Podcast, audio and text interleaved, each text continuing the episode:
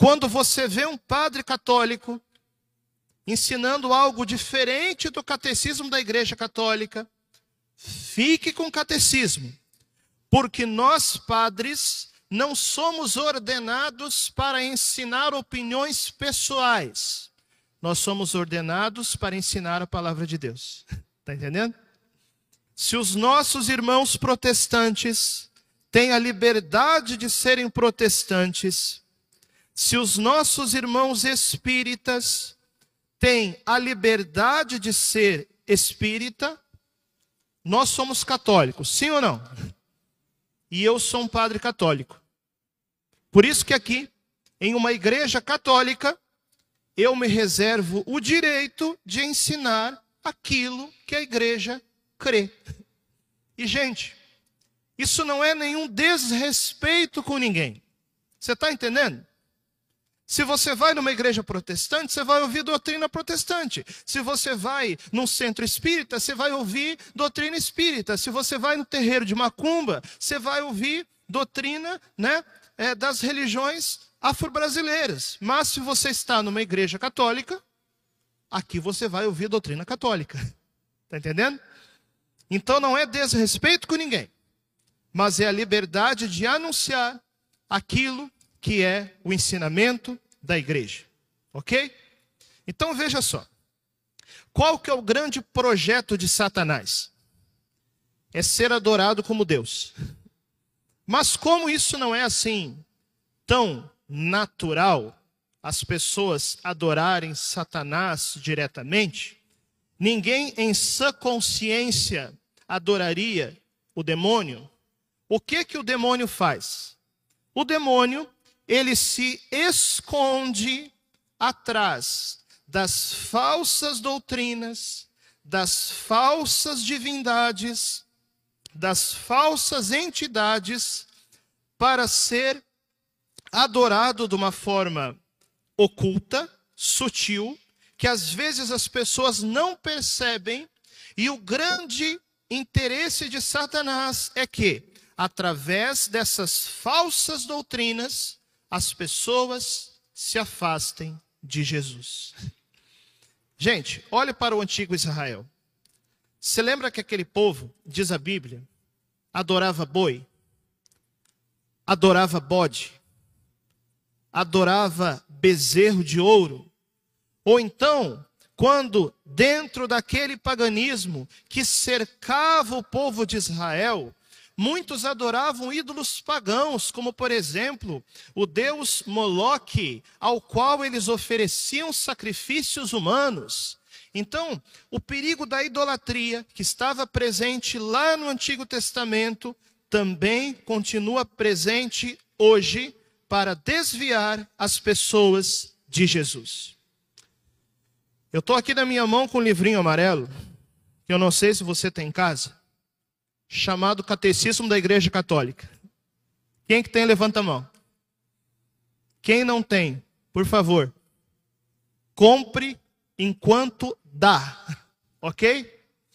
Eu quero aqui partilhar com você uma palavra do catecismo, e deixa aqui abrir um parênteses. Quando nós estamos lendo e ouvindo o catecismo da Igreja Católica, isso aqui é o ensinamento oficial da igreja. Você acredita nisso?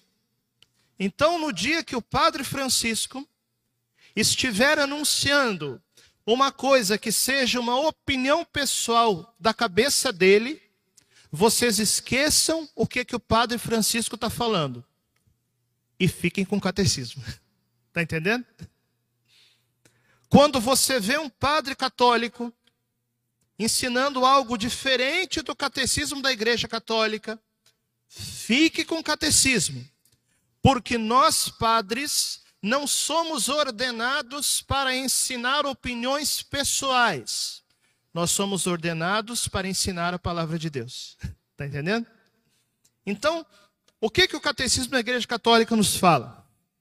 Está lá no número 2116, quando está falando da idolatria, da adivinhação e da magia. e dos perigos de tudo isso. Diz assim: Todas as formas de adivinhação hão de ser rejeitadas. Aqui está falando no contexto do primeiro mandamento, ok? O primeiro mandamento da lei de Deus, qual que é? Amar a Deus sobre todas as coisas. Muito bem. A idolatria, a adivinhação e a magia se opõem ao primeiro mandamento.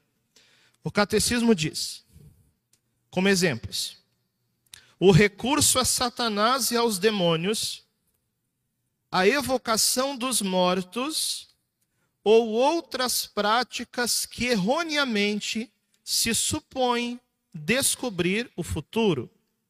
A consulta aos horóscopos, a astrologia, a quiromancia, quiromancia é leitura das mãos, né? E aí continua: a interpretação de presságios e da sorte, os fenômenos de visão, o recurso aos médiums escondem uma vontade de poder sobre o tempo, sobre a história e finalmente sobre os homens, juntando com o desejo de ganhar para si poderes ocultos. Essas práticas contradizem a honra e o respeito que amoroso, unidos ao amoroso temor, devemos exclusivamente a Deus. Então, o negócio é o seguinte: o futuro a quem pertence? Somente a Deus. Ele é o conhecedor do futuro. Ele tem os direitos de conhecer todas as coisas. O demônio conhece o futuro? Não conhece. Ele, por ser anjo, ele pode intuir com inteligência angélica que determinadas coisas provavelmente vão acontecer. E pode até acertar. Mas às vezes ele erra de propósito, hein? Não esquece que ele é o pai da mentira. ok? Então, quando nós queremos adivinhar, quando nós lançamos mãos de uma magia ou de uma superstição para adivinhar o futuro, nós estamos caindo numa espécie de auto-idolatria, porque nós estamos querendo nos colocar no lugar de Deus, e somente Ele conhece o futuro. Por isso que a prática da adivinhação contradiz o primeiro mandamento. O catecismo continua. Número 2117. Todas as práticas de magia ou de feitiçaria com as quais a pessoa pretende domesticar os poderes ocultos para colocá-los a seu serviço e obter um poder sobrenatural sobre o próximo, são gravemente contrárias à virtude da religião. E por isso a magia é contrária ao primeiro mandamento. Você sabe qual que é a diferença entre a religião e a magia, eu vou explicar para você. Na religião, é Deus que comanda o homem. Na magia é o contrário. É o homem que, através de certas práticas ocultas, pretende comandar em seu benefício uma divindade ou uma entidade espiritual. Entende a diferença? Na religião é Deus que comanda o homem. Na magia é o homem que tem a pretensão de comandar a divindade. Aí o catecismo continua. Essas práticas são ainda mais condenáveis quando acompanhadas da intenção de prejudicar aos outros. O Espiritismo, presta atenção, implica frequentemente em práticas de adivinhação ou de magia. Abre parênteses. É por isso que a Bíblia, já no Antigo Testamento, no livro do Deuteronômio, no livro do é, Levítico, proíbe que se invoque espíritos. Esses dias uma pessoa me perguntou assim: Padre, é, a minha mãe morreu eu posso invocar o espírito dela?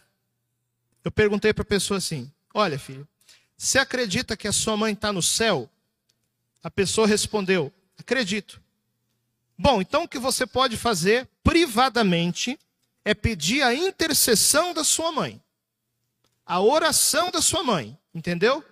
Que lá do céu pode interceder por você. Mas você não pode invocar o espírito da sua mãe, porque isso Deus proíbe.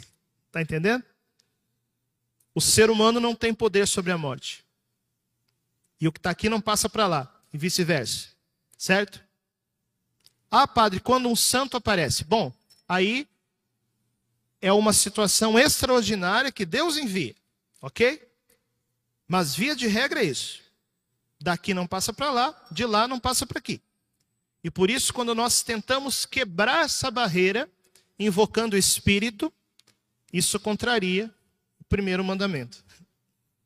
O catecismo continua falando sobre isso e diz assim: Por isso a igreja adverte os fiéis a evitá-lo, o Espiritismo, no caso.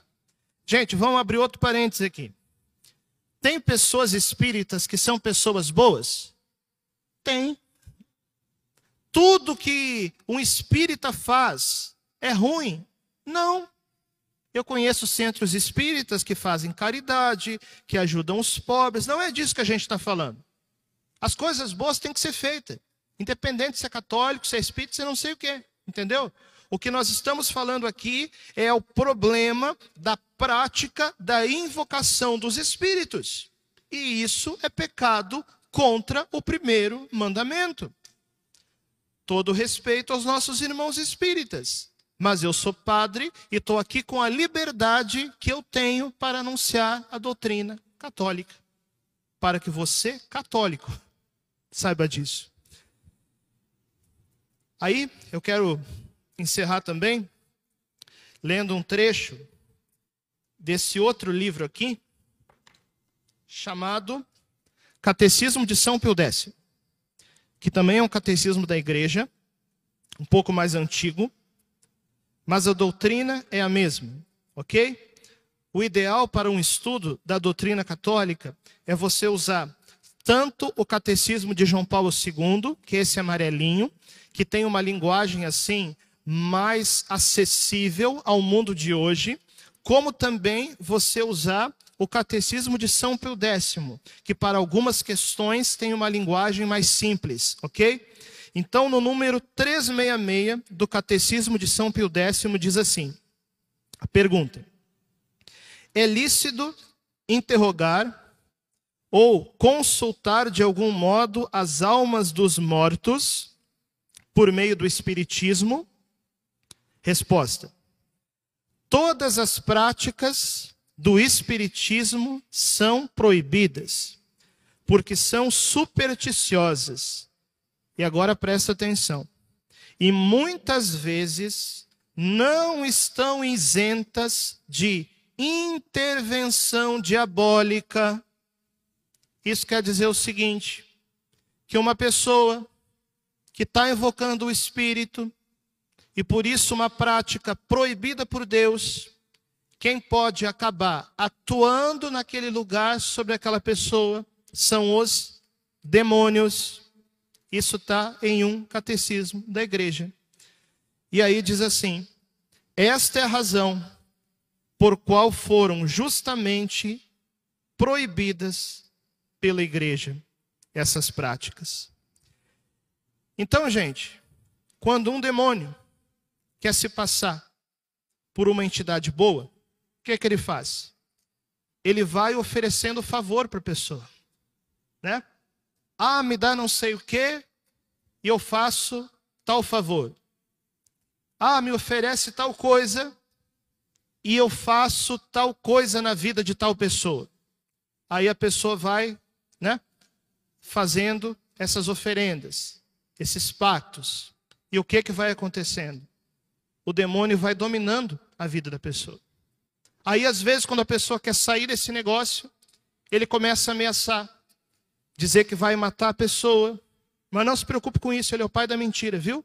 Por isso eu quero dizer para você: Se você por acaso se envolveu com esse tipo de coisa, se você conhece pessoas da sua família, do seu círculo de amizades que se envolveram com isso, eu estou dando aqui para vocês o remédio para sair desse negócio. Número um, aceita nosso Senhor Jesus Cristo como teu Salvador, a Virgem Maria como tua mãe e a igreja como tua casa. Primeira coisa. Segunda coisa, uma boa confissão. A confissão por si só já te tira do estado de um possível pecado mortal. No caso de muitas pessoas, acho que nem chegou a ser pecado mortal, porque são pessoas que foram para esses lugares porque não tinham consciência, entendeu? Mas agora você tem consciência, mas mesmo que esteja em pecado mortal, a confissão bem feita já tira a pessoa do estado do pecado mortal, certo? Já conduz ao estado da graça divina. E aí vem o terceiro passo. Se precisar mais alguma oração de cura, de libertação, aí você pode buscar, viu? Mas isso aí você conversando com o sacerdote na confissão, se tiver necessidade, ele pode te indicar. Tá bom? Então você aceita Jesus como teu único Senhor e Salvador. Você faz uma boa confissão e, se precisar, você conversa com o padre, ele pode te encaminhar para uma oração de libertação. Certo? Então, que nós possamos viver, todos nós, essa quaresma, livres da idolatria e das falsas doutrinas.